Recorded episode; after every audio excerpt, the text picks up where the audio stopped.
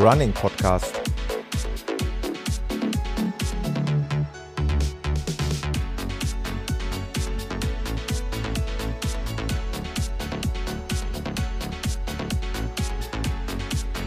Episode 41.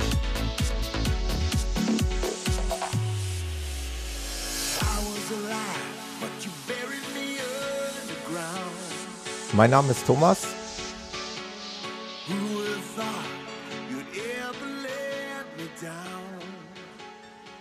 Und ich begrüße euch recht herzlich zu einer neuen Ausgabe des Running Podcasts, in dem Fall zur 41. Episode. Und ich bin total glücklich. Ich habe nämlich wieder einen Gesprächspartner, einen extrem interessanten Gesprächspartner hier an meiner Seite. Und da begrüße ich ganz recht herzlich den Michael Arendt. Hallo Michael. Ja, hi, grüß dich. Hi, grüß dich. Schön, dass wir zusammengefunden haben. Wir haben ja schon mal ein bisschen hin und her geschrieben. Ähm, was zu deiner Person zu sagen gibt, da kommen wir dann gleich noch drauf zu sprechen. Äh, zunächst mal, äh, hast du den Podcast schon mal gehört hier, den Running Podcast? Ja, ja, tatsächlich schon öfter. Also ich, ich, hab, ich bin jetzt nicht einer, der alle alten Folgen ja. geschafft hat, bisher anzuhören. Aber ähm, doch, ich, ich ähm, also die neuen Folgen auf jeden Fall, ich sag mal so seit einem halben Jahr, die habe ich schon alle ge gehört und auch mit Interesse äh, verfolgt. So viele Podcasts äh, gibt's ja nicht in, in Deutschland. Ja. Und äh, ich höre ganz gerne eigentlich Musik oder Podcast beim Laufen. Und äh, ja, da seid ihr auf jeden Fall immer immer mit dabei. Ja, das macht mich äh, in, in dem Sinne auch total stolz, weil ähm, du warst echt so nett und das fand ich total klasse. Du hast äh, Wind davon bekommen, dass sowohl Hörer von mir ähm, ja, äh, in den Planungen stehen für einen 100 Kilometer Lauf. Äh, mittlerweile kann ich so weit gehen, dass ich sagen kann, ich gehöre auch mittlerweile dazu.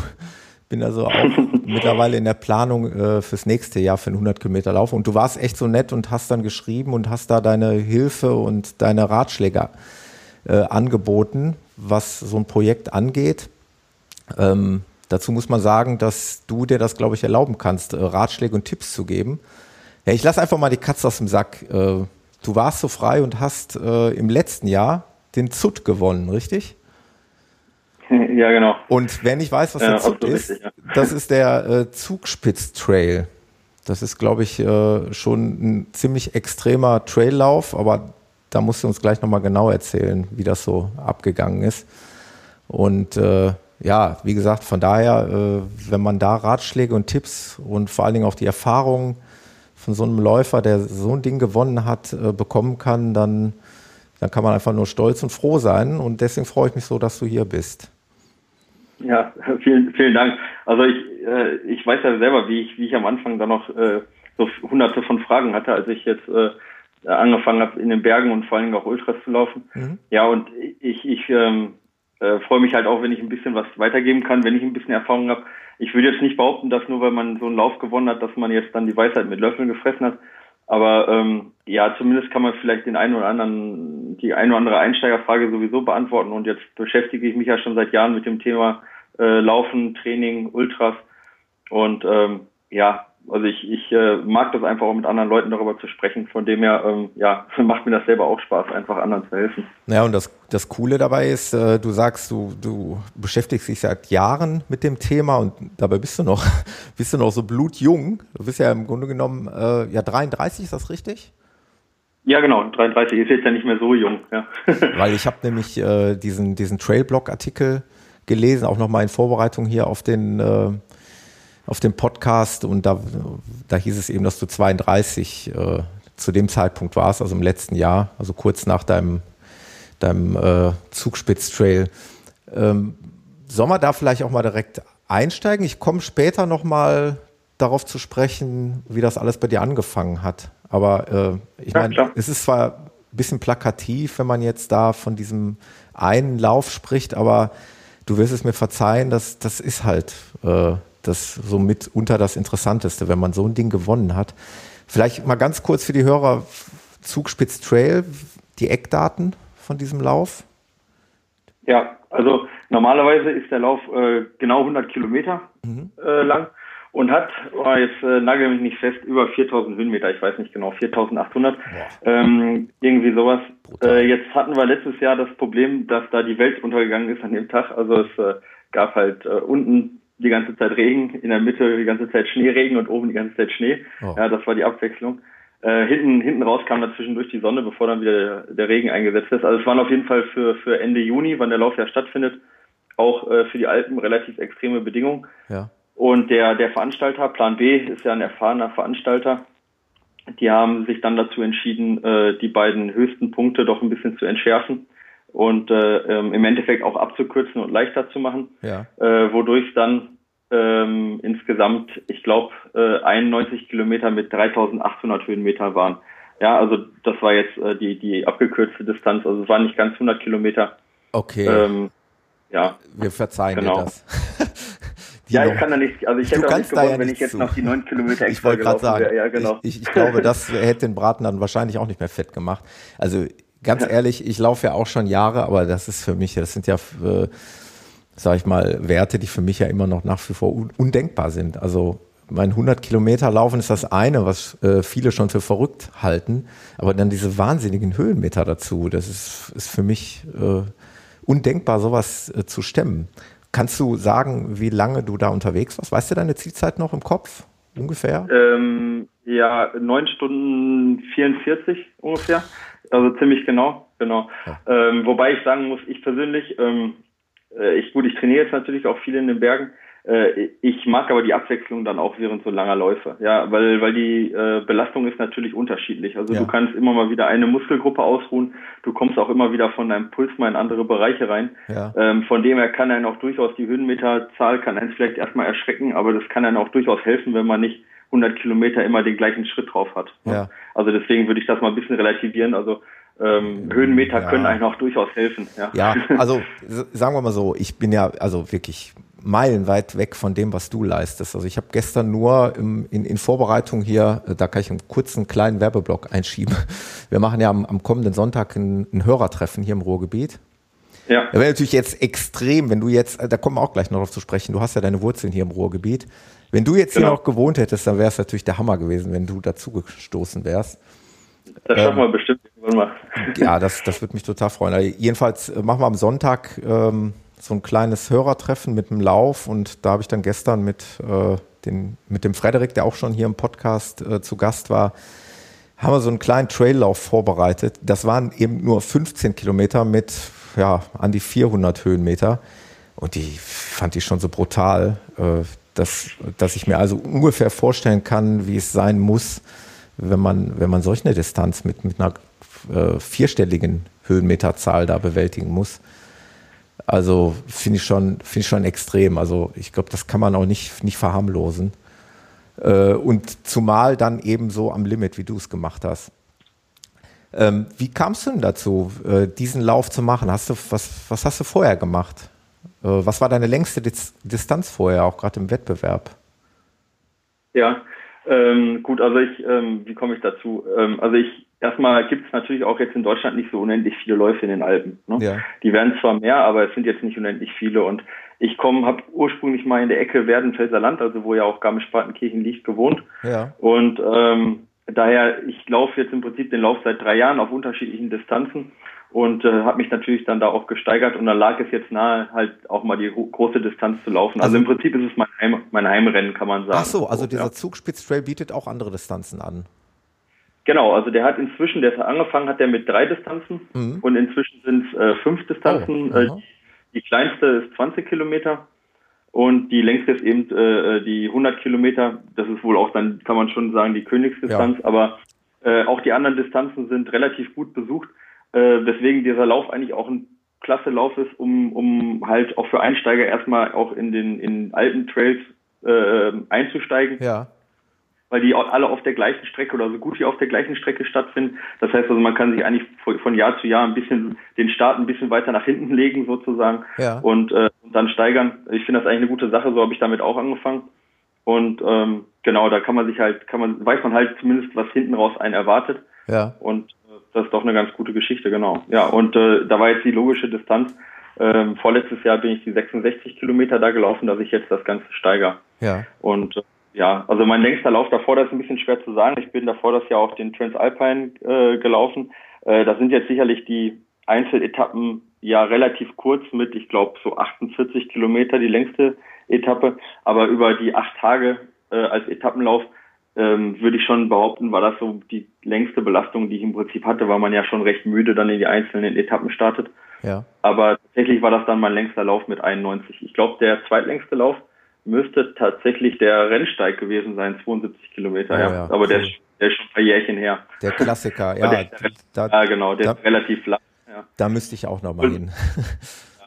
Und ich habe jetzt von Sandra äh, den, den Podcast gehört und das war ganz lustig, weil sie sagte zu mir, ähm, oder sie sagte zu dir, nicht zu mir, ja, äh, ja den Rennsteiglauf, aber der hat ja so unfassbar viele Höhenmeter. Und ich dachte in dem gleichen Moment, ja, der Rennsteiglauf, der ist ja relativ flach und da sieht man halt, die Relationen sind dann doch unterschiedlich. Ja, ja, klar. Ja, und das, äh, was die Sandra, also über den Lauf, über den die Sandra erzählt hat, der WHEW 100, das soll dann auch meine Premiere werden im nächsten Jahr. Ja. Äh, wie gesagt, natürlich nicht vergleichbar mit so einem Ding, wie, wie die du da läufst. Und äh, ich werde da auch nicht hingehen, um den zu gewinnen. Ich werde da hingehen, um zu überleben. einfach. Das ist der erste Schritt, ne? Genau. Ich, ich wäre einfach froh, wenn ich diese Distanz überhaupt mal irgendwie äh, schaffen würde. Ähm, wie war das denn bei den Läufen vorher? Bist du denn da immer schon vorne mitgelaufen bei den kürzeren Distanzen? Wie der, der Lauf im Jahr zuvor, was sagst du, 60 oder wie viel waren das? Äh, was hast du gerade? Ja, genau. Das, genau. Also der nennt sich Super Trail. Der hat, ich glaube, 66 Kilometer ja. oder so oder 63, sowas.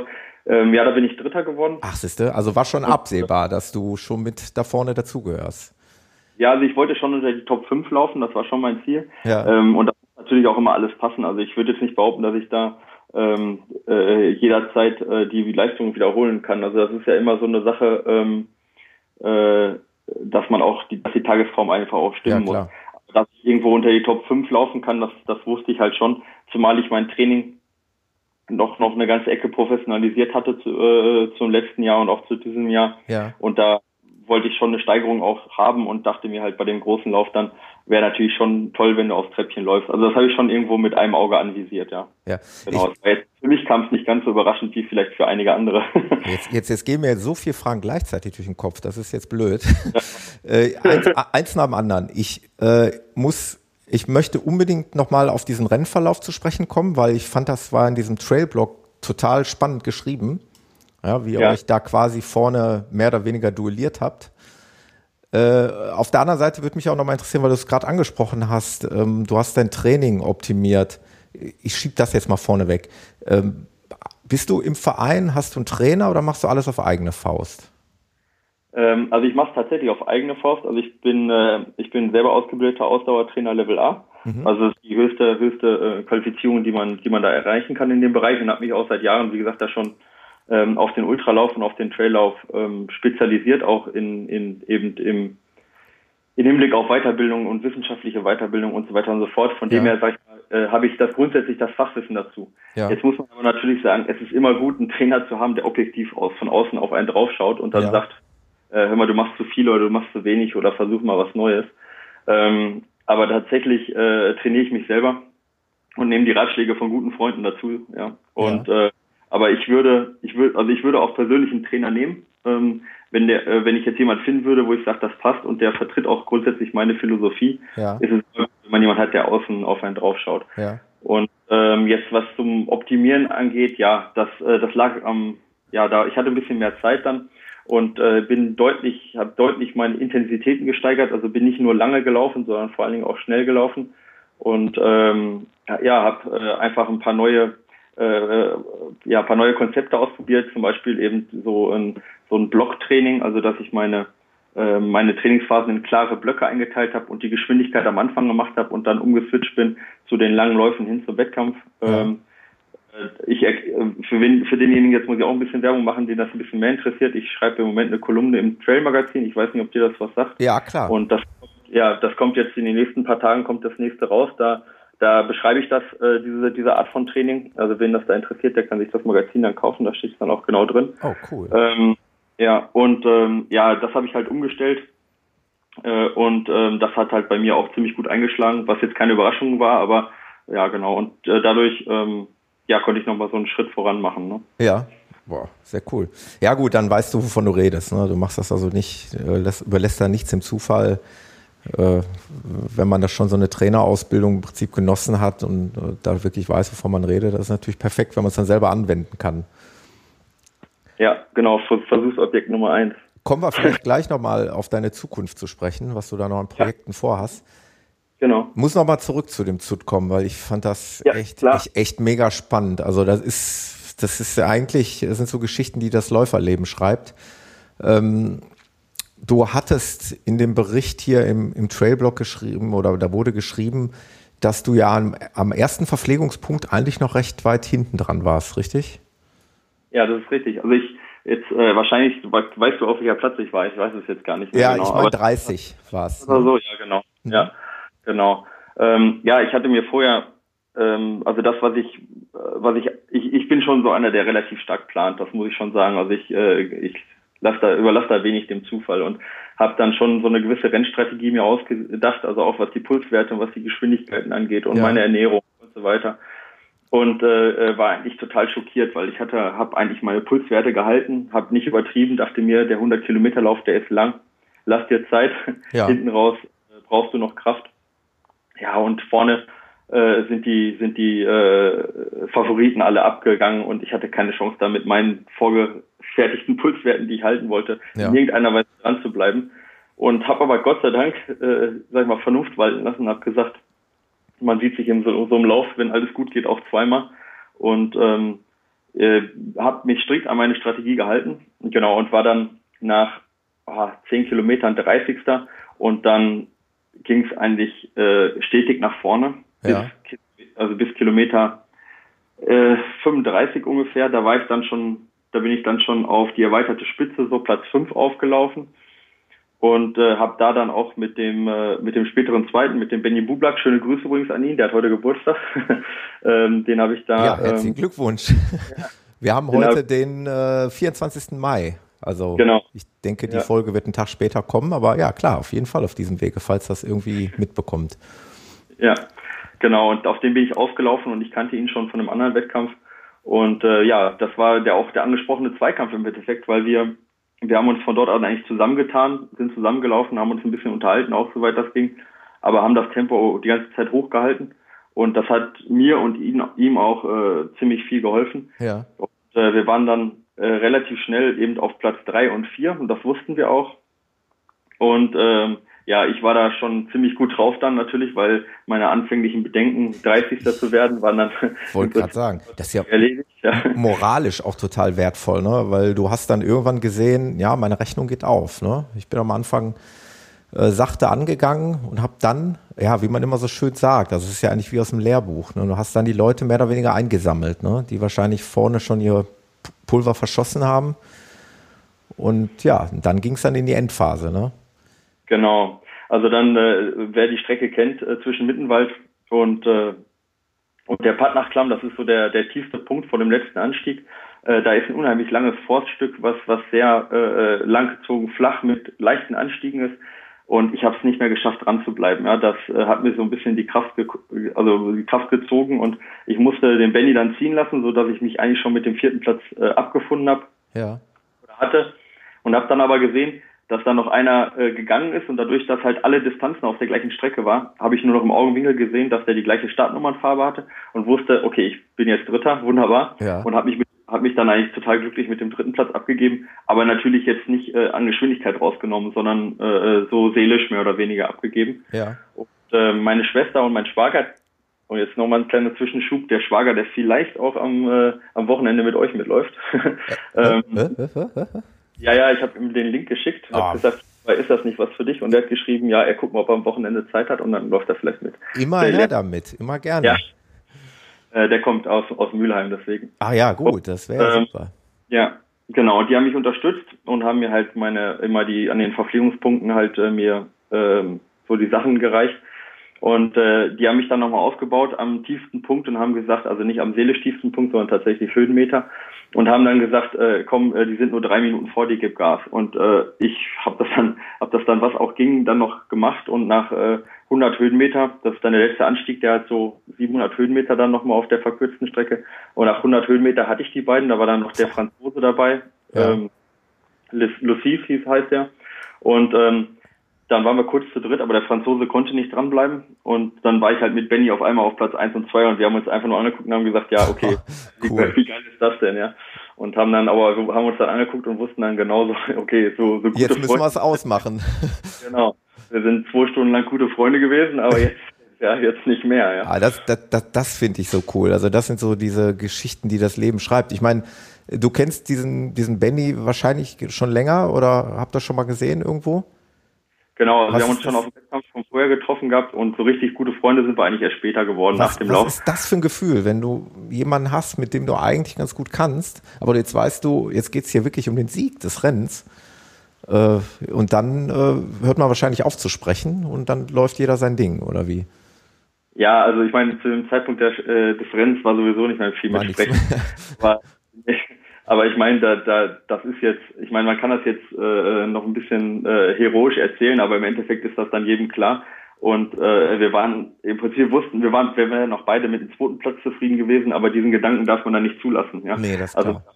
Genau, und, und dann ist man halt auch wirklich einfach reiner Egoist, ja. Also da, da macht man dann auch nicht nochmal einen Handshake oder, oder, oder irgendwelche, nee. irgendwelche tollen Worte, sondern da ist klar, jetzt, äh, jetzt fehlt es einfach. Das ist total hab, klar, weil wer weiß, wann du diese Chance jemals nochmal bekommst. Ne? Du wirst dir dein Leben lang vorwerfen, jetzt habe ich da zurückgesteckt aus Freundlichkeit und ja. gab womöglich nie wieder die Chance, das Ding mal so zu gewinnen. Ne?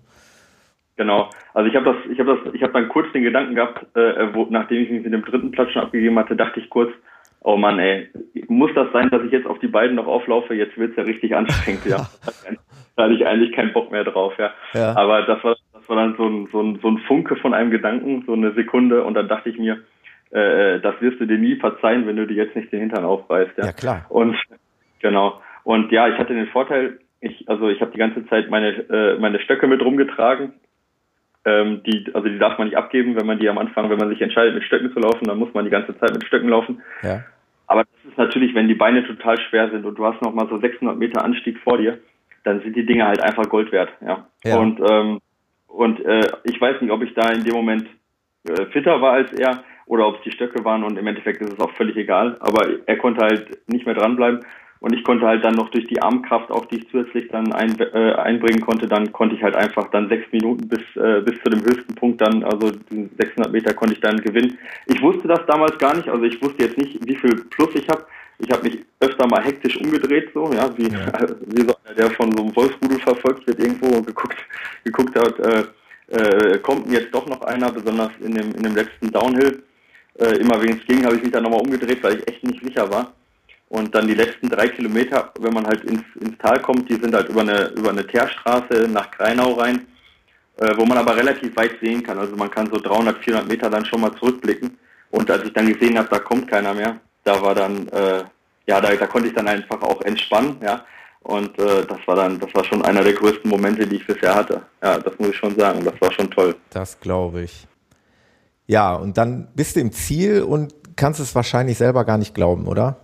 Irgendwie, was, was da gerade abgeht. Das ist wahrscheinlich wie ein Film, oder wie, kann ich mir das vorstellen? Ich meine, ich habe ja dieses Bild gesehen. Ich glaube, das ist dieses Bild, wo du auf dem Boden kniest mit dieser, ja, wie, wie nennt man das, dieses Zielbändchen. Das ist, genau. doch, das ist doch von dem Lauf, ne? Genau. Ja, da gibt es auch ein ganz tolles Video. ähm, ja, das, das ich mir auch nicht nur einmal angeguckt habe danach im Nachhinein. Ähm, ja, also natürlich, also ich, ich, ich kann das jetzt gar nicht so richtig beschreiben. Also mhm. natürlich ist es unfassbare Freude, Erleichterung, ja.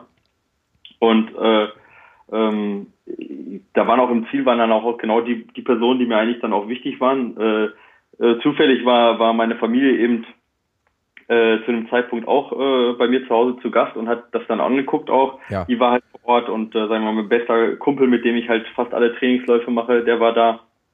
Und äh, ja, das war einfach nur dann irgendwo äh, so, so total gefühlsschwanger irgendwo.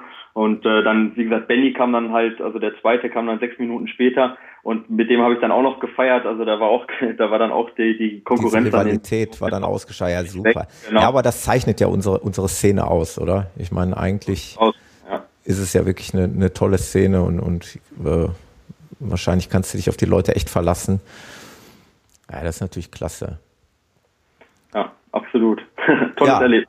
Das, das glaube ich. Und äh, wirst du den nochmal laufen in der Form oder, oder hast du eher andere Ziele? Ja, oder, also, also so als Titelverteidiger, sag ich mal, oder kommt ja. das nicht in Frage?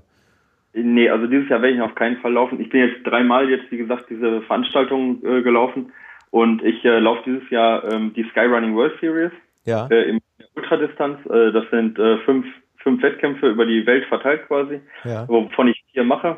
Der erste war jetzt äh, auf La Palma, der Transvulkanier im Mai. Und nächste Woche, Mittwoch, geht's nach Madeira äh, für den nächsten Lauf. Und dann ist noch einer in Frankreich und einer in Portugal. Und den, da gibt's noch einen in den USA, den mache ich aber nicht mit. Das ist mir ein bisschen zu teuer, das kann ich mir leider nicht leisten. Aber ja. äh, vier von fünf und das reicht auch aus, um in die äh, Gesamtwertung reinzukommen, die mache ich mit. Und das ist nochmal, muss ich ganz ehrlich sagen, das ist nochmal ein ganz, ganz anderes Level. Ja, ja. Sowohl von der, von der Konkurrenz als auch von der Härte der Rennen ist das nochmal eine andere Liga. Und äh, daran will ich halt ein bisschen wachsen. Ja? ja. Also ähm, genau, das ist so das nächste Ziel, einfach auch da Erfahrung zu sammeln, gegen die Weltelite zu laufen, äh, da auch äh, seine eigenen Grenzen aufgezeigt zu bekommen, aber damit auch zu lernen. Ne? Ja. Weil ich meine, wenn man immer nur das Gleiche macht, ähm, dann entwickelt man sich halt auch nicht weiter. Ja. Und äh, genau, deswegen äh, ist das für mich jetzt der nächste Schritt, auch wenn ich da jetzt garantiert nicht gewinne. Aber, aber ich kann dran wachsen und dann ähm, Genau, und ja, das ist halt das. Nochmal, äh, du bist also so in, in, aus Läuferkreisen her gesehen bist du eben noch jung, ne? Du hast ja eben noch alle Möglichkeiten. Du kannst da noch, noch viel Erfahrung sammeln und äh, sicherlich das eine oder andere, wer weiß, irgendwann irgendwo ein Rennen mit Sicherheit nochmal gewinnen. Ne? Also ist ja nicht so weit hergeholt. Ja, ähm. ob das jetzt auf Weltniveau wird, steht irgendwo auf den Sternen, aber ähm, ja, ich meine, ähm, und das ist ja auch die, sag mal, der Gedanke hinter dem, dem Ultra, zu schauen, wo sind denn deine eigenen Grenzen. Ja. Und ähm, wenn man halt äh, sich nicht selber irgendwo neue, irgendwo in neue Richtungen dann auch mal sich aufmacht ähm, und neue Herausforderungen äh, sucht, dann wird man die Grenzen halt nicht finden. Ne? Das hat ja, hat ja die Sandra auch schön beschrieben. Ja. Und, äh, und so ist das auch. Und deswegen, ähm, klar, eine Titelverteidigung ist immer schön, ob man das jetzt schafft oder nicht. Aber ähm, Nee, mich hat es eigentlich jetzt mehr dahin gezogen, auch neue Sachen kennenzulernen okay. und dann auf die auf die große internationale Bühne, sag ich mal, zu gehen und und einfach auch äh, neue Erfahrungen zu machen. Und kann ich auch ein äh, Stück weit verstehen. Ja. Dann, dann hast du auch nichts zu verlieren jetzt hier. Äh, das Ding hast du halt gewonnen und warum sich jetzt vielleicht dann dann doch einer Niederlage stellen müssen. Äh, ich würde es auch, ich würde es so machen wie du. Ich würde andere Wege gehen und und andere Dinge versuchen. Das ist natürlich. Ähm, ja. Bist du eigentlich, wirst du irgendwo unterstützt? Äh, hast du irgendwie einen Sponsor oder, oder wie zahlt man das alles dann nachher, die Reisen, wovon du gerade gesprochen hast? Ja, man spart. Man spart. also nee, ich habe ja, ja, also ich kriege keine finanzielle Unterstützung. Ja. Äh, ich habe, äh, ich krieg ähm, von von ähm, äh, von einem Freund von mir, der äh, in die Alp Station in München, das ein Sportladen hat, ähm, die hauptsächlich von Montura ausgestattet werden von dem werde ich unterstützt mit Klamotten. Ja. Und darüber und auch von, von Innovate äh, bekomme ich zum Beispiel ähm, äh, so einen Satz äh, Schuhe gestellt, aber das ist im Vergleich zu anderen Athleten, sage ich jetzt mal, ist ja. es eher sehr, sehr überschaubar. Das habe ich mir äh, gedacht, das ist so traurig, ne? Ähm, ja, weil, weil ja. das eben auch einen finanziellen Aufwand bedeutet. Ne? Die Reisen, die du jetzt, ich meine, das hier war dein, dein Heimatlauf, sag ich mal, aber wenn du dann weiter weg willst und dann sagst du ja gerade was von, von einem Lauf in Amerika, da muss man auch erstmal hin, ne? Ja, ja. Ja gut, also den mache ich jetzt wie gesagt nicht mit, aber ähm, auch, auch La Palma, Madeira, klar, das sind natürlich teure Geschichten. Ja. ja also die Flüge, die, die Unterkunft ähm, und die Startgebühr und, und was alles damit zusammenhängt. Ähm, also wenn man wirklich die World Series da mitlaufen möchte, die meisten machen es halt mit professionellen Sponsoren. Ich habe halt mein Geld an die Seite gelegt und, und äh, ähm, ja, und, und erfülle mir damit quasi jetzt einen Traum. Ja. ja. Und äh du lebst mit deiner Freundin zusammen und die trägt das alles mit und dann macht er euch da im Prinzip auch, auch eine schöne Zeit. Also äh, fiebert sie mit, fährt sie mit dann? Wie kann ich mir das vorstellen? Ja. Ja, ne? Ja, also sie war jetzt, genau. Also sie war jetzt auf La Palma, war sie mit dabei und mhm. das war auch wunderschön, hat total viel Spaß gemacht. Äh, wir waren halt mit einer relativ großen deutschen Läufergemeinde da und haben dann auch, ich weiß nicht, Stefan Hugenschmidt, ich weiß nicht, ob den kennt, ja, zum Beispiel auch Florian Reichert, der jetzt den äh, deutschen Meistertitel äh, geholt hat im Ultra Trail und ja. ähm, auch mit ähm, mit dem Hendrik Aufenkolk, der ja den Trailblock zum Beispiel auch macht und diverse andere Läufer. Äh, äh, wir, wir haben dann zusammen gegrillt und haben da ähm, ja äh, ein bisschen äh, gechillt abends und ähm, und den Lauf dann zusammen gemacht und das war schon das war schon ein super Erlebnis. Und da ist meine Freundin dann wenn es geht dann dabei. Auf Madeira leider nicht aber auf La Palma war sie mit dabei und die restlichen Läufe wird sie auch dabei sein. Ja. Ja sie ist eigentlich Kletterin also eine ziemlich gute Kletterin sogar. Oh. Und ähm, ähm, ja, wurde jetzt durch mich ein bisschen dazu gezwungen, äh, freiwillig gezwungen natürlich, hm. auch ein bisschen mehr laufen zu gehen, so dass wir eigentlich meine Regenerationsläufe, die können wir eigentlich ganz gut schon zusammen machen. Ja. Also sie läuft auch so ungefähr 1,40 auf einen Halbmarathon, also gar nicht so schlecht. Oh ja, das ist schon ordentlich. Und, ja, genau. Und da können wir schon zusammen laufen, zumal sie auch recht talentiert ist in den Bergen. Ja. Und ähm, ja, sie ist halt auch total sportbegeistert und ähm, ja, mal ganz ehrlich, also ich, äh, ich ja, es, es geht aber auch nicht anders. Ja. Weißt du, wenn du dich dann noch immer rumstreiten musst, äh, ob jetzt der Sport äh, äh, an erster oder an zweiter Stelle steht, äh, dann macht das auch keinen Spaß. Man muss halt, wenn, wenn beide sich einig sind, dass beide den Sport mögen, dann macht das einfach das Leben so unendlich viel einfacher. Ja, klar. Nee, ja. kann ich total nachvollziehen. Also finde ich toll, wenn man diese Leidenschaft teilen kann und dann gemeinsam ausleben kann. Was gibt's denn Schöneres? Ist doch, ist doch genau. super.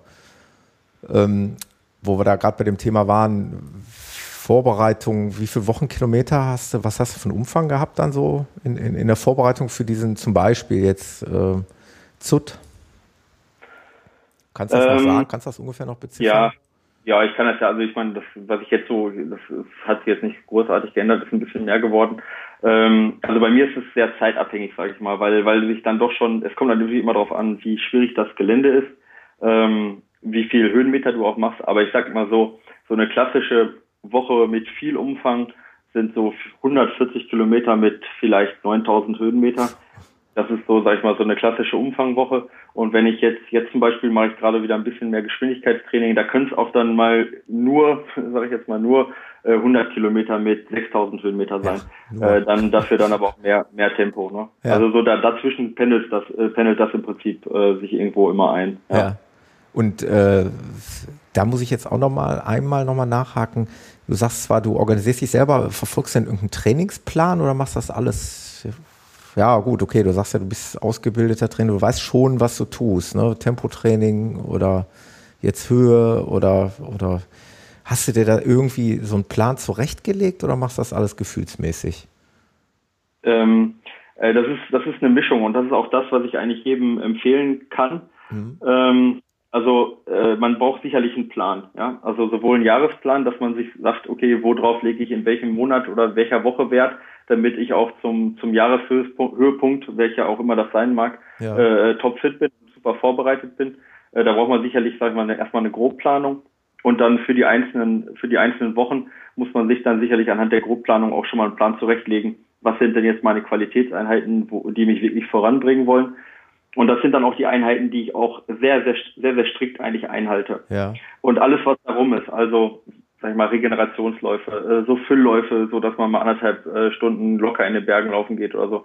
Ähm, die schiebe ich dann schon rum. Ja, ich meine, ich kann das jetzt ein bisschen einfacher machen, weil ich mein, meinen eigenen Trainingsplan natürlich auch erstelle. Ja. Und ähm, äh, aber auch mit den mit den Athleten, die ich jetzt äh, unterstütze, äh, wir stehen im, eigentlich im ständigen Kontakt und und sprechen dann, wie kann man das dann besser anpassen. Oder ich fühle mich heute so platt, macht das wirklich Sinn, heute den Lauf zu machen. Und dann kann man das schon, dann muss man das auch schon äh, sehr individuell und auch kurzfristig anpassen können.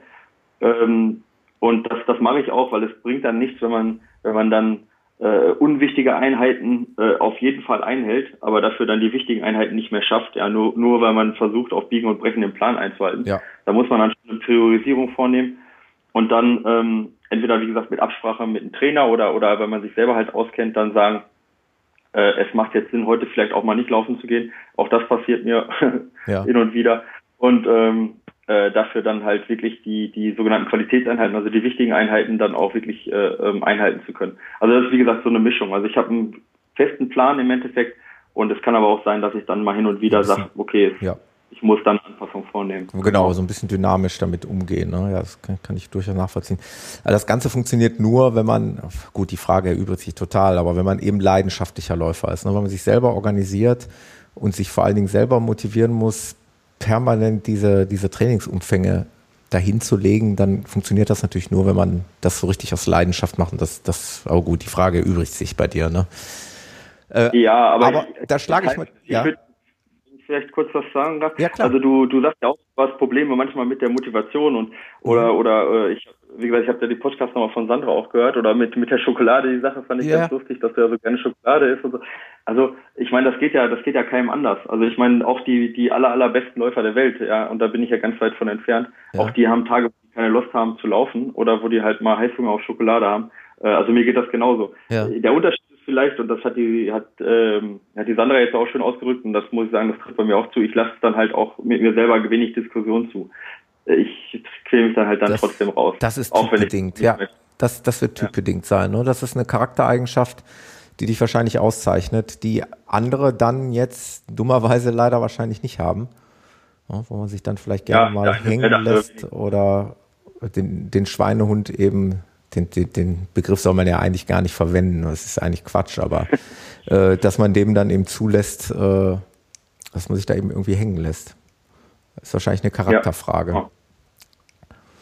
Ähm, ja. Aber die Brücke lässt sich ganz gut dahin schlagen. Äh, ich wollte eigentlich noch was anderes hinaus. Ähm, was mich total nochmal interessieren würde, ist, äh, wie bist denn du überhaupt zum Laufen gekommen? Es ist ja nicht unbedingt gerade so unter den jungen Leuten so, unbedingt cool, so unbedingt die Trendsportart, Laufen, äh, Trailrunning. Wie bist du da? Wie bist du da hingekommen?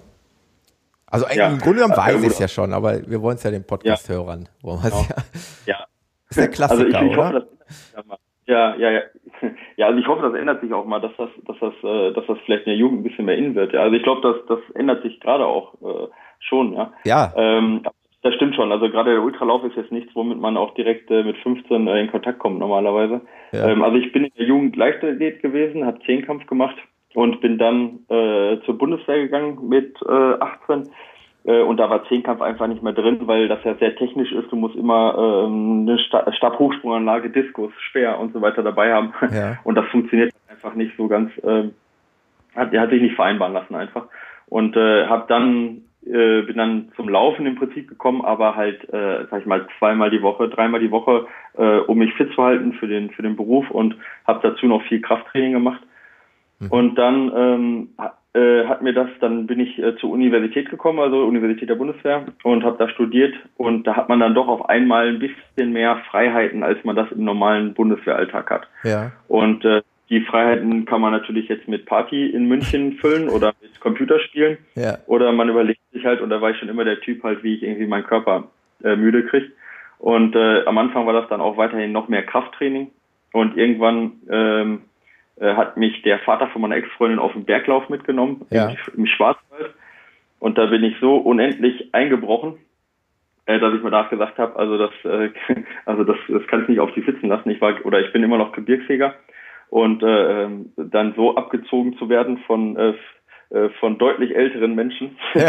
war dann, dann doch an meine Ehre gekratzt und da habe ich gesagt, okay, ich muss da ein bisschen mehr laufen gehen. Ja, ja und äh, dann kam halt eins zum anderen. Du kennst das selber, man fängt dann an zu laufen und es geht am Anfang so schnell bergauf und ähm, dadurch, dass ich immer so schon eigentlich über ehrgeizig war, habe ich dann gesagt, direkt gesagt, okay, äh, jetzt in drei, äh, drei Monaten läufst du einen Marathon und äh, das habe ich dann auch direkt gemacht, in Füssen sogar, wo ich jetzt dann bald wohne, ganz ja. zufälligerweise.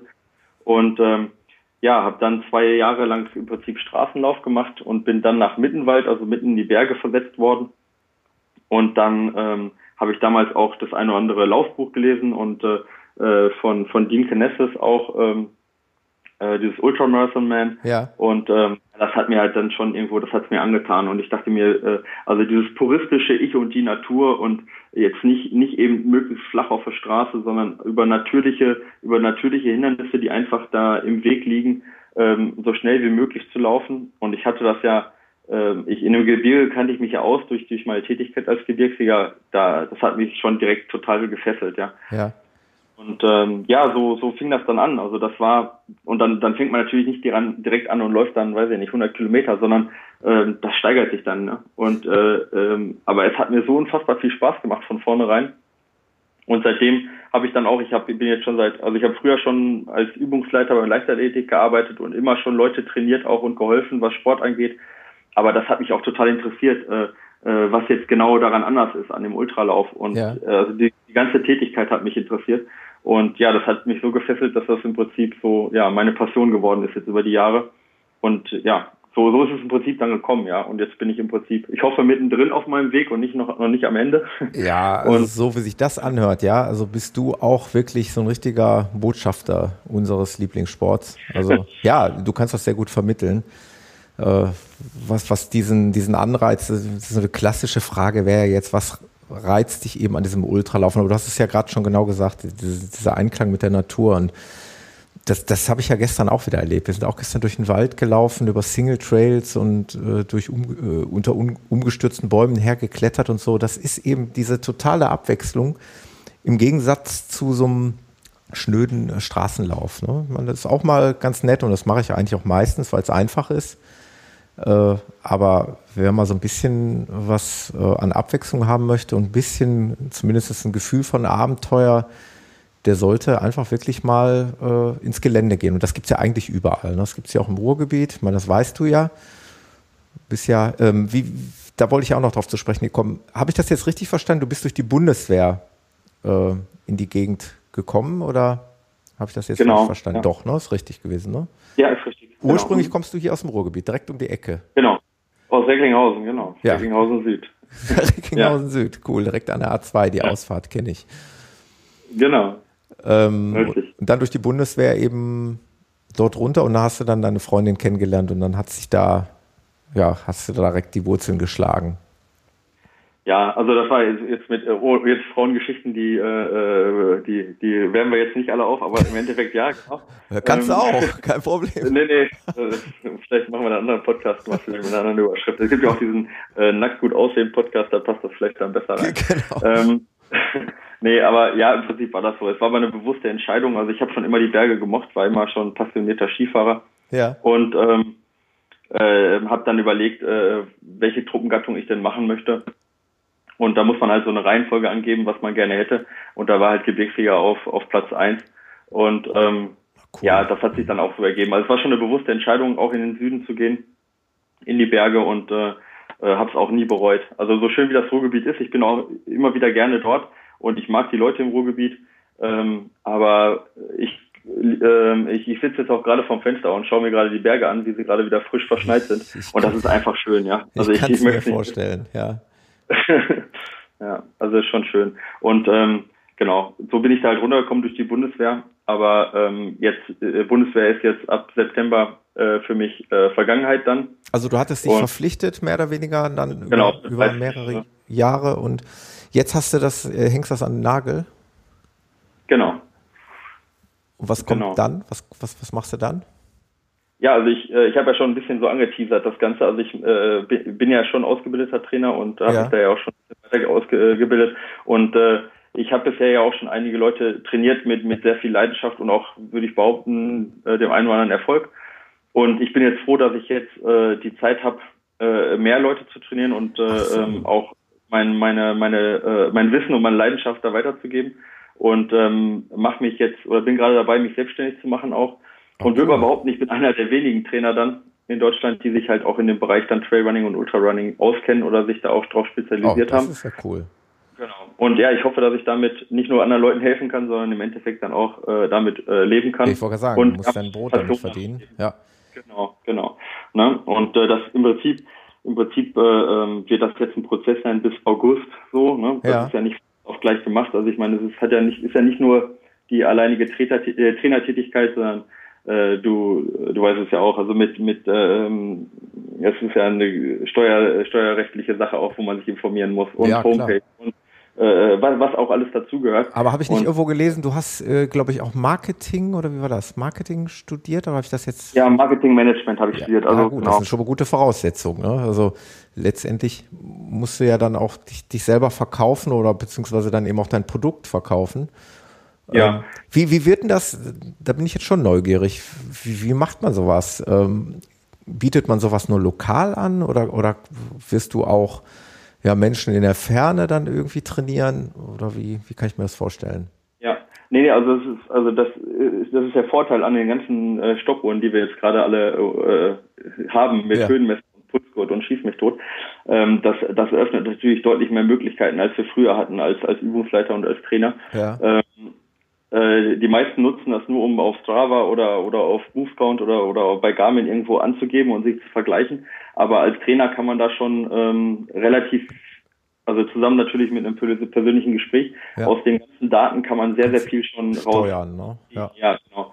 Und ähm, äh, eigentlich mehr als wir früher als Trainer das konnten, ja. Weil ja. früher sag mal, jemand, der auf der Bahn neben einen steht und mit der Stoppuhr und dann sagt, du bist die, äh, du bist im letzten Intervall drei Sekunden zu langsam gelaufen, das, das kann der Athlet auch selber, ja. Äh, aber dann nachher sich mit dem Athleten zusammenzusetzen und seinen momentanen Leistungsstand und seine Stärken und Schwächen auszuwerten und dann eine Trainingsplanung zu machen, ja. das ist ja das Wichtige, wofür ich auch Unterstützung brauche.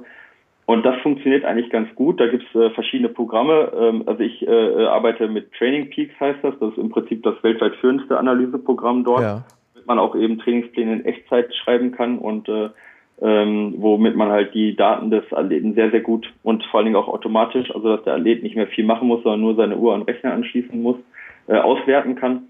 Damit arbeite ich halt zusammen okay. und ähm, das im Prinzip ist das egal, wo der Athlet dann ist. Wichtig ist halt, dass man mit ihm in Verbindung stehen kann, also über Telefon, Skype oder wie auch immer. Ja. Ähm, und dass er eben seine Daten hochlädt und dann auch seine persönliche sein persönliches Empfinden, was man ja nicht immer an, an den objektiven Daten sieht, äh, dann auch noch mitteilt. Das gibt dann quasi das runde Bild. Ja. Und ähm, dann kann man eigentlich tatsächlich heutzutage auf 700 Kilometer Entfernung deutlich gezielter jemand trainieren, als das noch vor 15 Jahren, äh, sag ich mal, äh, auf dem gleichen Sportplatz war. Ja. Das ist ja Glaubt total man, cool. Fall, ja. Machst also wenn der, wenn der Leidenschaft wirklich zum Beruf dann. Hoffentlich. Ja, das, das also ich, Ziel, ja. ja. genau. Ja, also ja. ich finde das total faszinierend, weil äh, was gibt's Schöneres, äh, als, als, das so zu machen. Ähm, da musst du aber gleich, also wie gesagt, äh, meine Hörer kennen das. Ich stelle hier jeden Gesprächspartner immer gerne sehr intensiv vor und du musst mir gleich mal sagen, findet man dich da schon oder ist das noch in der Aufbauphase? Ja, also gibt es eine Internetseite auch davon schon? Ja, die, ja, nee, die wird es natürlich geben.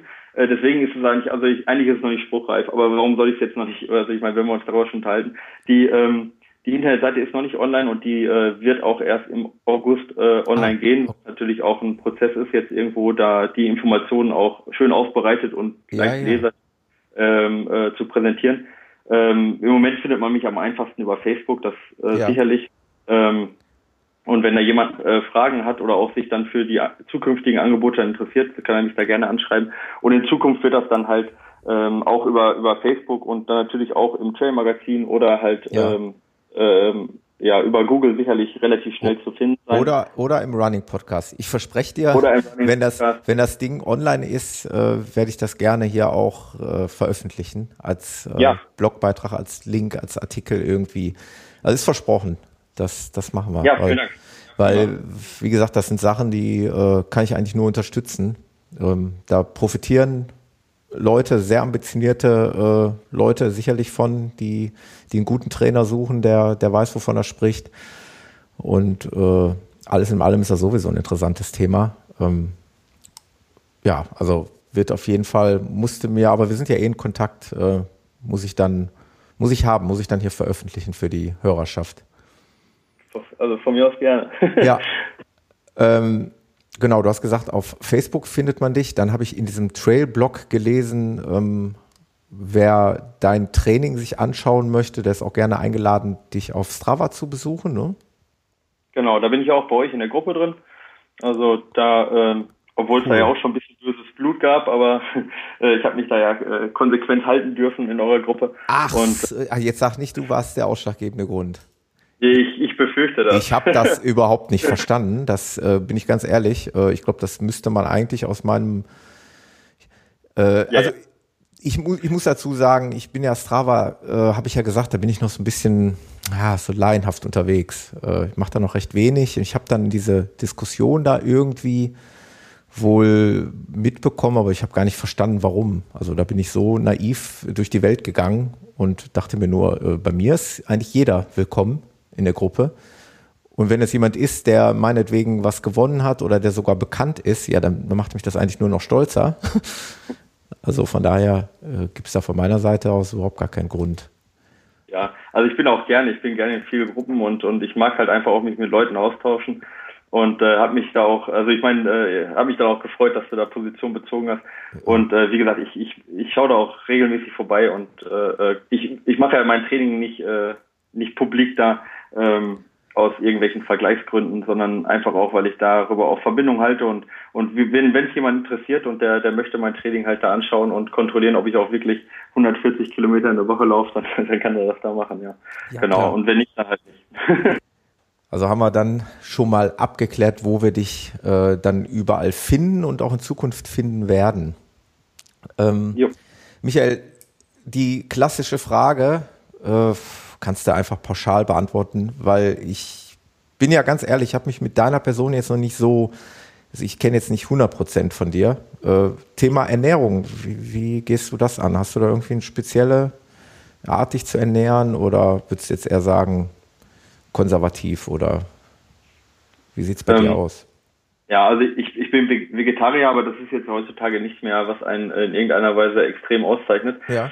Ähm, ich, ähm, ich, klar ernähre ich mich gesund. Also ich meine, das haben wir ja alle gemeint, ne? Ja. Ähm, aber ich äh, ähm, bin jetzt da nicht ähm, einer, der es übertreibt. Also ich versuche schon jetzt auch nicht die Kohlenhydrate übermäßig zu essen, weil ich merke einfach, dann habe ich Probleme mit meinem Gewicht, also mit dem Wettkampfgewicht. Mhm. Ähm, das ist aber eine rein praktische Sache einfach, um mein Gewicht irgendwo im Griff zu halten, was ja für Wettkämpfe jetzt nicht ganz unwichtig ist, gerade in den Bergen. Ja, klar. Ähm, aber äh, also ich liebe es, mit meiner Freundin auf dem Couch zu sitzen und auch mal eine pra äh, Pralinenschachtel zu, äh, zu essen. Sehr sympathisch. Da bist du schon mal sehr sympathisch. Ja, also mal im Ernst. Ja, ich meine, ich, das ist, muss ja auch irgendwo alles noch im Leben Spaß machen. Und ähm, aber man muss das natürlich irgendwo schon in irgendwo in Relation setzen. Ich ja, muss schon auch aufpassen, was ich esse. Ich kann jetzt nicht alles essen, ja, und, ja. und so viel essen, wie, wie ich möchte vor dem Wettkampf, ja. Ähm, aber im Endeffekt ist mein ist meine Ernährung dann schon relativ relativ breit und ausgewogen. Zumindest was jetzt für einen Vegetarier jetzt, ja. Aber ähm, ich habe auch mal vegan gelebt, ja. äh, mehrere Jahre. Und ich habe da auch jetzt äh, jetzt keine schlechten Erfahrungen mitgemacht, gar nicht. Äh, habe aber auch jetzt nicht den wahnsinnigen Leistungssprung oder Gesundheitssprung äh, für mich entdeckt. Und ähm, ich äh, äh, mir fällt das nur leichter, mein Gewicht zu halten tatsächlich, wenn ich jetzt mal die Kohlenhydrate ein bisschen reduziere. Mhm. Und das ist, ist einfach mit veganer Ernährung ein bisschen schwieriger als mit vegetarischer Ernährung, weil man da ja halt schon die ganzen Milchprodukte hat, die ja relativ eiweißreich sind. Ja, aber ich, äh, äh ich würde schon sagen, ich ernähre mich im Prinzip ausgewogen. Okay. Gemüse, sicherlich. Ah. Aber ich bin da kein Glaubens, Glaubenskind von irgendeiner besonderen Ernährungs- äh, okay, dann ja. brauchen wir das, das Thema auch nicht weiter vertiefen, aber äh, äh, das hätte ich mir auch denken können. Ich meine mal, wer äh, zu solchen Leistungen in, in Stand, imstande ist, äh, solche Leistungen zu bringen, ist schon klar, dass, dass du da auf deine Ernährung achtest und dass dich da bewusst ernährst, aber das, das macht. Aber da gibt es ja auch von bis, ne? Also ich meine, du wirst in Top-Athleten, wirst du Leute finden wie Timothy Olsen jetzt, mhm. der, der fast gar keine Kohlenhydrate isst, der sehr viel Fett und Fleisch isst und du wirst einen Scott Jurek haben, der Veganer ist, ja. ja. Und äh, also im, im Endeffekt zeigt das ja nur, dass, eine, dass der Körper relativ äh, anpassbar ist in, in jegliche Richtung und trotzdem noch Höchstleistung bringt. Ja. Äh, aber klar, ich meine, ein bisschen auf die Ernährung achten, gerade was jetzt auch das Gewicht angeht und dass man mit allem versorgt ist. Ja, das ist sicherlich Voraussetzung für jede, für jede Leistung, egal in welchem Sport. Ne? Ja, klar. Ähm, und dann noch die Frage, die mich auch noch brennend interessiert, weil äh, Leute so wie du, junge Leute in Anführungszeichen, ähm, die da auch in den Bergen leben. Du hast ja gerade schon gesagt, du bist auch ein passionierter Skifahrer. Machst du noch andere Sportarten, so als äh, ich benutze ja immer diese Plattitüde Ausgleichssportarten? Fahrradfahren, Mountainbiken könnte man bestimmt auch gut da, ne? oder? In den Bergen? Ja, ja, ja, absolut. Also ähm, also grundsätzlich, und das, das vertrete ich auch als, als Trainer jetzt und auch als, mhm. als Läufer, ähm, das Beste, was einen für Laufveranstaltungen vorbereitet, sind halt, ist halt Laufen. Ja? ja. Und alles, was, alles andere ist im Prinzip sowohl Krafttraining als auch äh, Core-Training oder sonst irgendetwas, ähm, ist natürlich in erster Linie erstmal nicht das Optimale, was die auf dem Laufen vorbereitet. Hört sich jetzt total ähm, komisch an, weil das natürlich überall in allen Zeitungen anders propagiert wird. Aber im Endeffekt ist es für mich notwendiges Übel. Also ja. ich muss stehen, ich muss auch zwischendurch mal Krafttraining machen, aber nur um meine Verletzungen, also ich keine Verletzungen kriege. Aber ich würde es so wenig machen wie möglich. Und das ja. gleiche gilt für meine Ausgleichssportarten. Also ich fahre auch mal Fahrrad, wenn ich merke, mhm. äh, meine Beine sind einfach überlastet und ich will trotzdem eine leichte körperliche Belastung haben. Und im Winter, dadurch, dass hier so viel Schnee liegt, äh, wenn ich äh, Höhenmeter machen möchte, dann bleibt mir nichts anderes möglich äh, ähm, oder übrig, als auf, auf Skiern die Höhenmeter zu sammeln. Ja. Aber ich bin schon leidenschaftlicher Läufer und, und das mache ich immer noch am liebsten auch. Fährst ja. du dann auch Langlauf oder wie stelle ich mir das dann vor? Ja, also ich habe ich hab keine, ich hab keine Langlaufski. Ja. Ich habe halt Tourenski. Ah, Tourenski. Ja, ich habe doch mal ein Foto gesehen von dir auf Facebook, glaube ich. Hm? Ja, genau. Also ich, ich äh, mache auch Touren, ich mache auch Langlauf, also Skating und, und Klassik, aber da leihe ich mir dann die Ski aus. Das ist mehr für mich mehr so eine Gaudi-Sache. Also ich, ich, ich kann das schon und es macht mir auch Spaß, aber ähm, ja, man kann halt nicht alles machen. Ne? Nee. Und äh, macht mir halt noch mehr Spaß und ich, ja, dann. Ich, ich komme gerade nur darauf, weil wir dieses Jahr auch im Skiurlaub waren und ja, ich da eigentlich liebend gerne mal Langlauf probiert hätte, weil ich mir so dachte, das ist irgendwie vielleicht artverwandt mit dem Laufen. Und äh, nur wir hatten ja jetzt nicht so diesen tollen Winter. Und als wir da über ja. Weihnachten und Silvester im äh, Skiurlaub waren, da hatten wir jetzt wirklich gerade so gut genug, also genug Schnee, um, um ein bisschen alpin fahren zu können. Aber die Loipen waren halt nicht äh, präpariert, da konnte man also keinen Langlauf ja. betreiben. Ja, weil genau die falsche Zeit. Also ab Februar ging es dann. Genau, aber, da ging es dann richtig los. Ja. Ne? Aber es ist ein super Ausgleichstraining, ohne Frage. Also äh, mal, ne? Skating, also sicherlich eins der besten äh, Trainingsmöglichkeiten. Und man sieht auch immer wieder viele Ultraläufer, die aus dem Biathlon-Bereich kommen und so. Ja. Also das zeigt irgendwo, dass das eine gute, gute Grundausbildung ist oder eine gute, gute Ausgleichssportart. Aber wie gesagt, also man kann nicht alles machen. Mich hat es jetzt mehr in diese Richtung Tourenski gezogen. Und ähm, ja, genau, so macht halt jeder seine Sache. Ne? Ja. Ja. Ähm, was, du hast ja eben schon mal gesagt, was du so in Zukunft vorhast. Welcher war jetzt der nächste Lauf? Nee, eigentlich, stopp stopp. Eigentlich wollte ich noch mal auf was anderes äh, zu sprechen kommen. Du hast, ähm, du hast da noch einen sehr interessanten Lauf gemacht, der, sag mal, der Trans, äh, muss ich selber eben Transalpine. mal gucken, wie hieß er denn? Also Trans kann eigentlich nur Transalpin oder Transalpine sein. Ja. Sonst habe ich eigentlich keine Überschreitung gemacht. Ja. Und äh, was war das für ein Lauf? Wie kann ich mir den vorstellen? Ja, also das ist ein, das ist eigentlich so der, der bekannteste Etappenlauf eigentlich in den Alpen. Ja. Ähm, ähm, findet ähm, findet äh, jede zwei Jahre auf der gleichen Strecke statt. Also es wechselt quasi immer zwischen West- und Ostroute. Ja. Ähm, und geht dann entweder in jetzt neuerdings in Garmisch-Partenkirchen oder in Oberstdorf. Ja. Und äh, ähm, führt dann immer nicht über die gleiche Strecke, sondern immer ein bisschen angepasste Strecke nach Italien innerhalb von äh, sieben oder acht Tagen. Ja. Und ähm, die, die Etappen davon sind äh, unterschiedlich lang, aber immer im, im Prinzip zwischen 30 und, und äh, 50 Kilometer, also knapp unter 50 Kilometer mit ja, knappen 2000 bis, bis äh, knappen 4000 Höhenmeter pro Etappe. Und ähm, meistens ist da noch ein Bergsprint dabei, also so eine, ja, in Anführungsstrichen Ruheetappe, wo du halt nur den Berg hochläufst und dann mit der Bahn wieder runterfährst. Äh, das haben sie aber jetzt dieses Jahr, haben sie das rausgestrichen. Ja. Und das ist eigentlich ein toller Wettkampf, weil man halt äh, wirklich acht Tage lang mit den gleichen Leuten irgendwo unterwegs ist und äh, das verbindet natürlich auch sehr und äh, das ist eine ganz andere, auch eine ganz andere Welt, diese Etappenläufe, weil es halt auch, weil du halt nur wirklich in diesem, in diesem Wettkampfmodus lebst. Du kommst ins Ziel und verpflegst und massierst und ja. über die Black Road und nochmal essen und schlafen und du machst also nichts anderes wirklich, um dich dann äh, sobald du ins Ziel kommst, wirklich mit voller Kraft und wenn es nur Schlafen ist, äh, äh auf den zu regenerieren Tag, irgendwie. Ja. ja, genau. Ja, es ist nur Laufen, ja, völlig, völlig bis an die Leistungsgrenze und dann mit genauso viel Vollgas regenerieren bis zum nächsten Tag und dann steht man halt morgens an der Startlinie oft und denkt sich, oh mein Gott, wie soll ich die nächsten 100 Meter schaffen? Und dann geht's aber irgendwie. Irgendwann läuft man sich wieder rund ja. und dann geht das weiter acht Tage.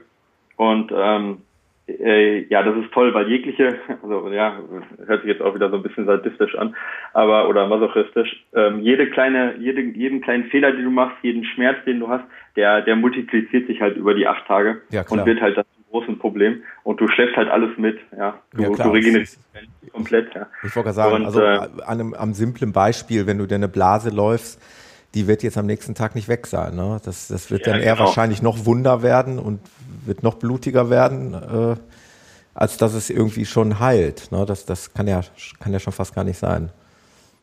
Genau. Ja, und ich habe das jetzt zweimal gemacht. Einmal mit einem, mit einem guten Freund. Äh, da sind wir Sechster geworden bei den Männern. Und dieses Jahr habe ich das äh, mit einer mit, mit einem Mädel gemacht, Kathi Schichtel. Mhm. Äh, da sind wir Vierter geworden in Mixed, also Männer und Frauen gemixt, was auch für mich eine, eine, eine ganz neue Herausforderung war.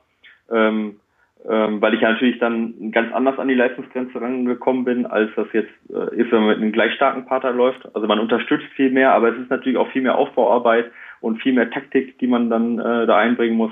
Und äh, ja, super Erfahrung. Also und äh, das ist auch ein Lauf, den übrigens viele relative Laufanfänger machen, ja, oh. komischerweise. Ja. Also, ja.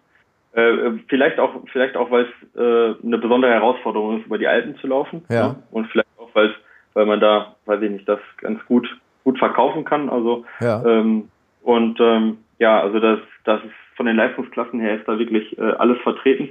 Und äh, ich habe da höchstens Respekt vor denjenigen, die halt also ich sag mal, die Guten, die kommen dann um 12 Uhr irgendwo rein und die, die nicht so Guten, die kommen dann teilweise erst um 18 Uhr ins Ziel. Ja. Aber beide müssen halt am nächsten Tag um 6 Uhr wieder los. Ne? Also da, Noch weniger Zeit zum Regenerieren, ja. Du sagst es, ja, du sagst es. Also da möchte ich auch nicht tauschen. Ja. Äh, und ähm, das ist sicherlich nicht einfacher für diejenigen, die länger brauchen. Ja, ne? klar, ne? weil also die, die Startzeit, die bleibt die gleiche. Ne? Genau, genau. Ja. ja. Also super Lauf. Also das ist von dem gleichen Veranstalter wie auch der Zugspitz Ultra, also ja. von Plan B auch. Und die Veranstaltung, die ist legendär. Also da äh, schwärmen, schwärmen diejenigen, die aus anderen Ländern kommen, ja, die vielleicht jetzt nicht so für ihre äh, peniblen Vorbereitungen und Organisationen bekannt sind, ja, ja. So, ich sag mal Spanien und so, die schwärmen dann, die schwärmen dann immer, wenn die äh, in den perfekt durchgeplanten deutschen Abläufen dann ja. da drin sind, schwärmen die immer davon, äh, wie toll das doch also da muss man echt sagen, das ist schon, also einfacher kann man eigentlich in den acht Tagen nicht über die Alpen kommen. Ja, das ist schon wirklich von vorne bis hinten perfekt durchorganisiert. Das, ja, das, toller das, Lauf. Das macht einem wieder so einen Geschmack auf, auf irgendwie sowas.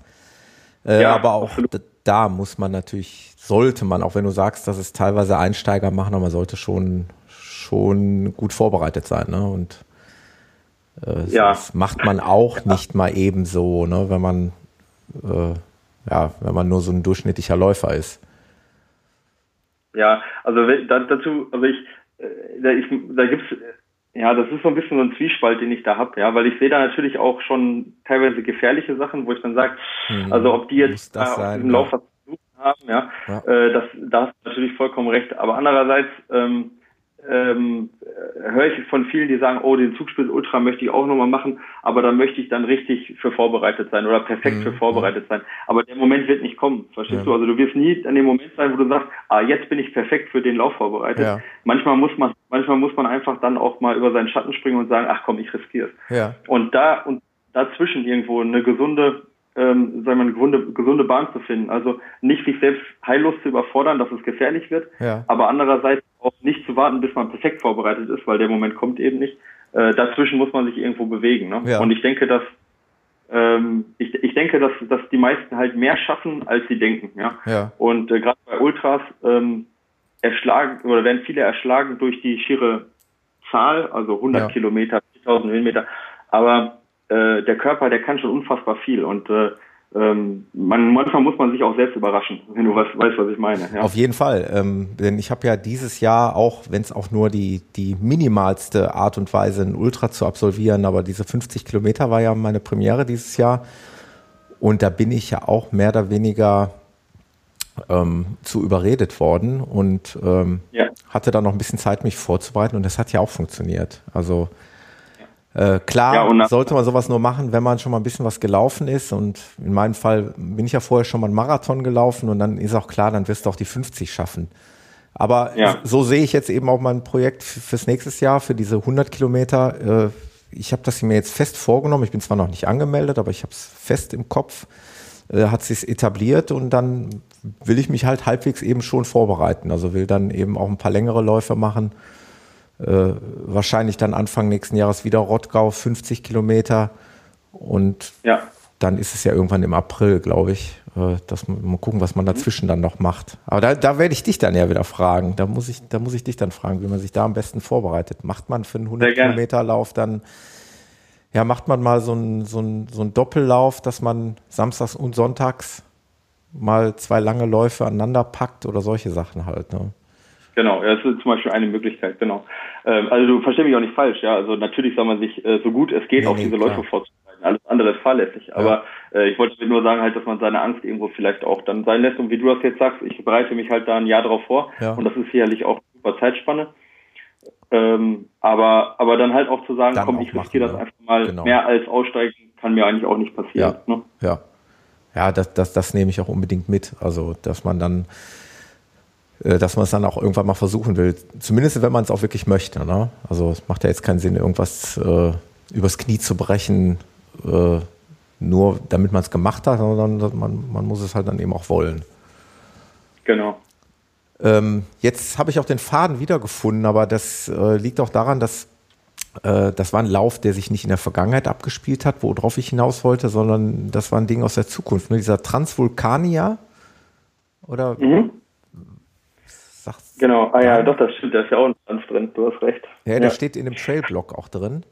Äh, ich muss ja. ja dazu sagen, dieser Trailblock-Artikel, wie gesagt, hatte ich ja vorhin schon gesagt, der ist ja aus dem letzten Jahr. Ich denke mal kurz entstanden nach deinem Sieg beim ZUT. Ähm, und da war dann die Rede davon, dass du nächstes Jahr, so sprich dieses Jahr, den Transvulkanier läufst. War der jetzt schon oder? Ja, genau. Der war jetzt äh, vor, äh, vor zwei Wochen, ja, genau, ah, vor, vor ziemlich genau die, zwei Wochen. Da habe ich die Bilder auf Facebook doch gesehen. Ja, genau, ja. Ja, das ist ein Wahnsinnslauf. Also das ist, äh, das ist bisher der, der, der unfassbarste Lauf, den ich je gemacht habe. Also den kann ich jedem nur ganz, ganz herzlich ans, ans nee, ganz, ganz wärmsten ans Herz legen. So. Ja. Ähm, also du startest auf einer Seite von der Insel, also La Palma, La Palma. besteht im Prinzip mhm. aus, ja genau, also besteht ist besteht im Prinzip aus einer großen Vulkankette mit, ich weiß nicht wie viel, 100 Vulkanen, aber die im Prinzip ist es eine große, ein großer Vulkan, sag ich jetzt mal, ja, ja. egal wie viel, wie viel Öffnungen der hat. Und du startest auf der einen Seite von der Insel am, am Meer, also am Leuchtturm, und läufst ähm, im Prinzip die komplette, ähm, die kompletten Vulkangrad bis auf zweieinhalbtausend Meter hoch ähm, und äh, äh, teilweise durch so schwarzen Vulkansand, durch Pinienwälder, über äh, so Lavagestein, ja. Und ähm, die ganze Insel ist halt auf den äh, auf den Beinen und da ist eine Wahnsinnsstimmung. Die feuern dich an, wirklich wie bei der Tour de France. Ja. Ähm, also unfassbar, dass man halt schon während des Laufes fast Tränen in den Augen hat. Und äh, dann äh, läufst du um 6 Uhr im Dunkeln los und kommst halt in den Sonnenaufgang, wenn du oben bist. Und meistens hast du dann über dem Meer, das war auch dieses Jahr so, äh, halt äh, die Wolkenschicht, dass du über der Wolkenschicht läufst und äh, siehst dann halt die klare Vulkanlandschaft vor dir und die Sonne geht dann über dem Meer auf. Und ähm, du läufst im Prinzip bis zu dem höchsten Punkt, das ist dann bei 51 Kilometer, läufst du mehr oder weniger nur nur hoch, ja. Ja. und äh, bis auf zweieinhalbtausend Höhenmeter und läuft die andere Seite im Prinzip wieder runter, zweieinhalbtausend Höhenmeter am Stück, wirklich steil und über wirklich schwieriges Gelände. Ja. und das tut auch echt weh. Und kommst dann wieder am Meer raus wo dann wieder Wahnsinnsstimmung ist und du wirklich dann auch wieder im Spalier empfangen wirst. Und äh, läufst dann noch bis zur bis zur äh, größten Stadt dann der Insel, läufst dann nochmal ähm, fünf Kilometer nochmal durch so ein ausgetrocknetes Flussbett und nachher über die Hauptstraße. Und bei der Haupt, einer Hauptstraße stehen dann auch drei Kilometer lang stehen dann im Spalier die, die Einheimischen und die, die ja, Zuschauer ja, und cool. äh, du klatscht dann da drei Kilometer am Stück ab. Das ist also ist vom Erlebnis von den von den Leuten, wie die da diesen diesen Lauf und generell diese Sportart Ultra Ultra Trail oder Ultramarathon feiern, ja. ist es einzigartig. Also gibt es wenig Läufe, vielleicht noch Sagama, die das äh, irgendwo oder vielleicht noch den Ultra Trail de Mont Blanc, die da irgendwie vergleichbar sind aber sonst unfassbar vom, für mich zumindest einzigartig bisher. Und was ich halt liebe oder was ich daran liebe, ist halt diese Logik der Strecke. Ja? ja. Du startest auf der einen Seite am Meer, rennst bis zum höchsten Punkt auf dem Grat, rennst den Grat auf der anderen Seite wieder runter und kommst wieder am Meer unten an. Weißt du, das ist nichts Künstliches, sondern das hat die Natur genauso gebaut. Ja. ja? Und ähm, äh, das ist im Prinzip dann der Kampf dagegen, wie die Natur das da so hingebaut hat. Und ähm, das hat mir, also das war für mich ultra hart, muss ich sagen, deutlich härter als der Zuspitz Ultra. Ja. War das Erlebnis, also ich werde es erstmal lange Zeit nicht vergessen. Das war, und ich werde nächstes Jahr auf jeden Fall wieder dabei sein, ja. Das war schon. Kilometer das, waren das. Ja, genau, ja. ja. Weil jetzt, jetzt habe ich es wieder beisammen. Äh, das ist im Prinzip der erste Lauf der Skyrunners World Series, ne, wovon du gesprochen hast. Exakt, genau. Richtig, genau, ja. das, das war der. Und dann steht für dich quasi, jetzt haben wir ja, ja, wir haben ja schon fast Ende Mai, dann steht schon fast der äh, Ultra Sky Marathon Madeira an. Genau, richtig. Das ist jetzt in, ja, anderthalb Wochen. Genau. In, das sind nochmal 55 Kilometer über die. Ja, mit den gleichen Höhenmetern, also das wird schon durchaus steil. Ja. ja. Genau. Also im Prinzip. Genau, und dann einen Monat später dann noch in, äh, im Val d'Isère. High Trail Vanois. Genau. 68 Kilometer in Val d'Isère. Mhm, und dann genau. im September der Salomon Ultra Pyrenäe. Genau. Pyrenäe. Mhm. Der ist dann der längste mit 110 Kilometer. Wow. Ja, genau. Da, da werde ich auch noch ein bisschen drauf trainieren. Dann. Ja. Der, da, der macht ja auch ein bisschen Angst, aber das wird schon. Ja gut, dann ist dein Jahr im Prinzip schon gut verplant, ne? Ja, also vielleicht mache ich den einen oder anderen kleinen, kleinen Wettkampf dann noch im August ähm, aus dem Training heraus. Aber sicherlich, wenn wir jetzt vier so Brecher und das sind ja auch die Konkurrenz ist ja dann, wie gesagt, die Weltspitze, die da mitläuft, ähm, wenn man dann vier Läufe, so welche Läufe an der Leistungsgrenze gelaufen ja. ist, dann hat man das Jahr auch ganz gut verbracht. Also ich schaffe dann auch keine acht bis neun äh, Du brauchst ja, ja, fast schon in den vier Wochen dazwischen, brauchst ja fast schon die, als Regeneration dann, ne? Da kannst du ja gar nicht mehr viel trainieren, oder? Ja, genau. Ja, also so ich, also ich trainiere jetzt schon noch, noch ein bisschen, mhm. ähm, aber ähm, die so, also so richtig, die richtigen komplett äh, ausdauernden Läufe, die mich jetzt bis, bis komplett an die Grenze bringen, die mache ich natürlich nicht, weil, weil der Körper natürlich schon ein bisschen Regeneration auch braucht. Ähm, aber das, genau, das ist auch ein bisschen die Herausforderung, dass man halt schafft, in vier Wochen sich auf die neuen Herausforderungen einzustellen, aber dann natürlich auch wieder voll regeneriert an den Start zu gehen. Ne? Ja. Das gehört dazu. Das ist Teil der Serie, ja. ja. Genau. Sehr cool. Total genau. spannend. Also. Ja, wie du es? ja, da bin ich froh, dass wir jetzt äh, ja, auf Facebook verbunden sind, dass ich das hier weiterverfolgen kann. Das ist ja, ja, äh, ja ein dankbares Gut, diese sozialen Netzwerke, ne? dass man da ähm, dass man da verfolgen kann, was, was, was, was du da in Zukunft so machst. Ähm, und da werde ich sicherlich das eine oder andere nochmal berichten und, und vielleicht auch mal teilen und liken und dass die, die Zuhörer das mal alles ein bisschen mitbekommen.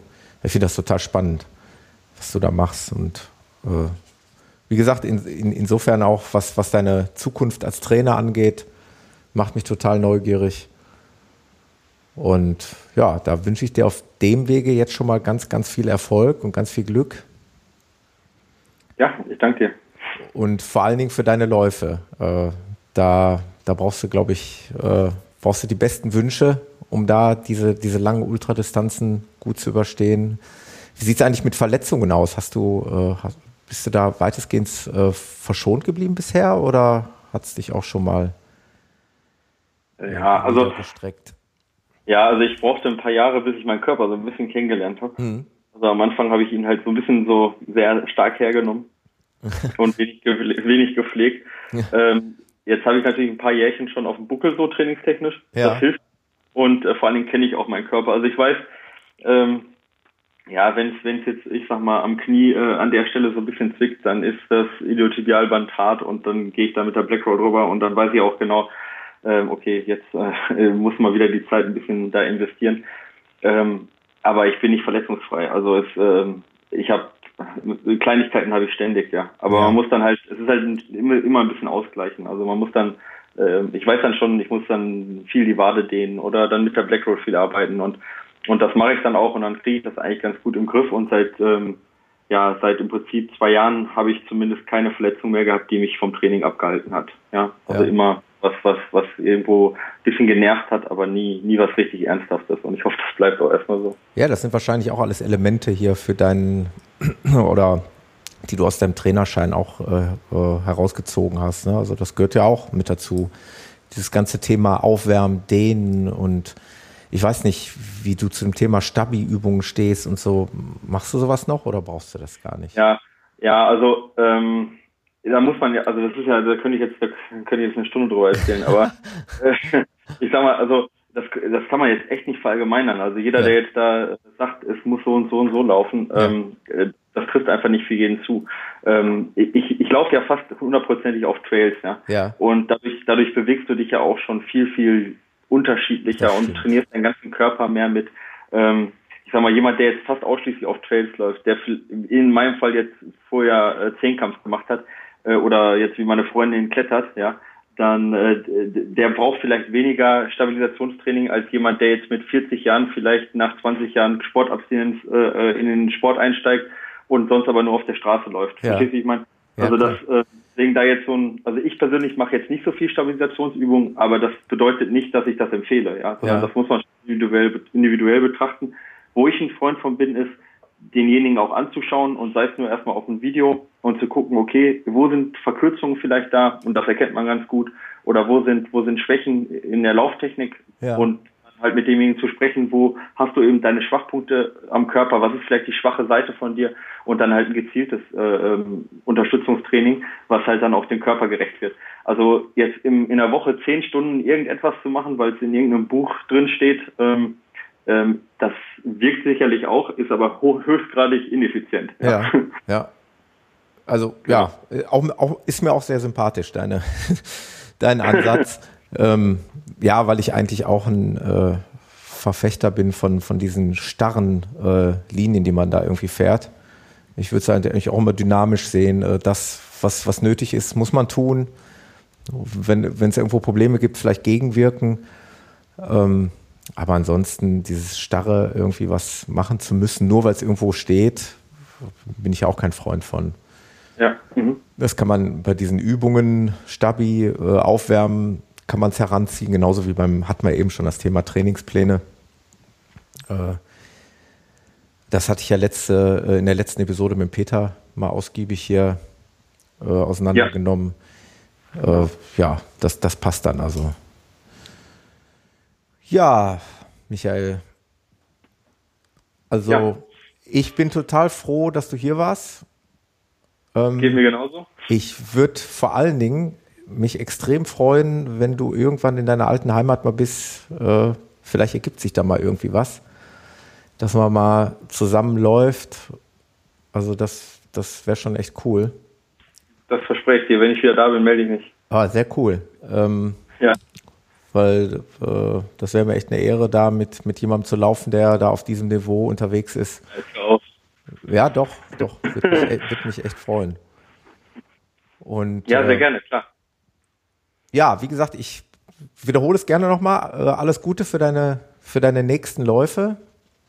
Und äh, ich würde auch mal so weit gehen und würde mal einfach sagen, vielleicht hören wir uns hier nochmal. Also mich würde es freuen, äh, wenn du wieder was Neues zu berichten hast. Und ja, da sage ich dir mal ganz recht herzlichen Dank und schöne Grüße ins schöne Allgäu. Ja, vielen Dank. Also mir, mir hat es auch sehr viel Spaß gemacht und war mir auch eine Ehre, bei dir Gast sein zu dürfen. Und ähm, ja, ich, ich hoffe, ich hoffe, wir bleiben da in Kontakt und vielleicht können wir wirklich dann mal die nächsten Monate zusammen laufen. Ja, unbedingt. Unbedingt. Ja. Äh, da werde ich, da bin ich mir sicher, da wird es noch andere Leute geben, die dann sofort mit auf den Zug aufspringen. Ich mache diesen äh, Podcast-Lauf sicherlich jetzt auch regelmäßig. Äh, das, das dürfte feststehen. Und von daher, vielleicht gibt, ergibt sich das mal irgendwie. Ansonsten einfach mal, wenn du da bist, äh, wird es auch mal, würde es mir auch reichen, wenn man mal irgendwo eine, muss ja nicht 100 Kilometer sein, wird ja eine 10 Kilometer Runde reichen. Ja, also die 100 verspreche ich auch nicht, aber die 10 Kilometer, die kann ich versprechen. okay. Michael, vielen Dank nochmal ja. und achso, nochmal an die Hörer, ne? Also, wenn ihr Interesse habt, ihr findet den Michael Arendt hier in der Strava-Gruppe bei uns und ihr könnt ihn da, könnt ihm da bei Strava dann auch folgen. Und äh, ich gehe mal davon aus, dass der Michael auch nichts gegen Folgen bei Facebook hat und so weiter. Absolut nicht. Und äh, dann könnt ihr euch mit ihm auch verbinden und das verfolgen. Micha, danke dir. Bis zum nächsten ja, Mal. Danke dir. Ja, Bis dann. Ciao. Ciao.